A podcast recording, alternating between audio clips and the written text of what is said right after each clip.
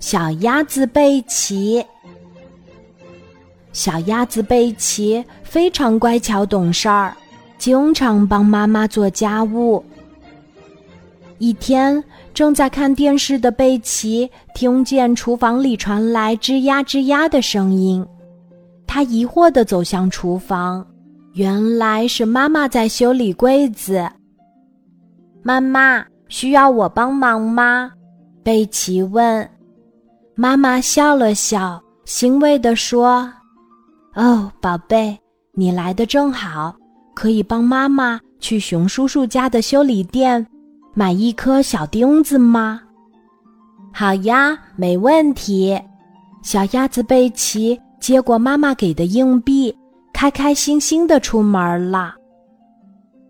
贝奇走着走着，看见前面有一条小河，他想，熊叔叔的修理店就在河对面，不会游泳的小动物绕开这条小河必须走很远很远的路，而我们小鸭子只要从小河里轻松游过去，就会很快到达啦。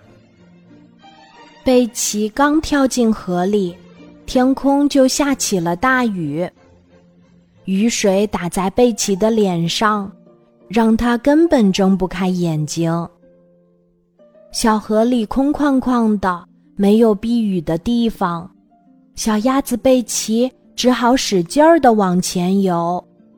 不知道过了多久，贝奇看到岸边有棵大树，他赶紧上岸，躲到那棵树下。浑身湿透了的贝奇正用力抖着身上的雨水。这时，他发现不远处一个弯着腰的影子正在慢慢的靠近自己。他越来越近，越来越近。哦，原来是一位老奶奶。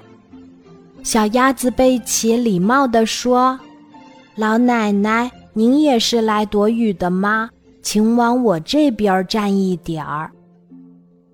老奶奶咳嗽了两声，说：“你好，小鸭子，奶奶生病了，我在去药店买药的路上，糊里糊涂把钱给弄丢了，我正努力寻找呢。”小鸭子贝奇犹豫的想。要不我把口袋里的钱先给这位老奶奶去买药吧。可是我答应过妈妈帮她买小钉子的。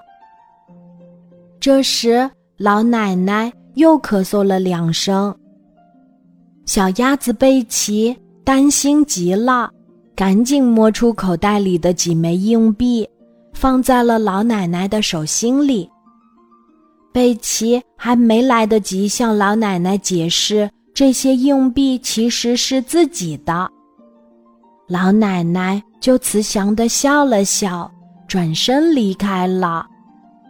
贝奇的心里有些闷闷不乐，他只好耷拉着脑袋回家了。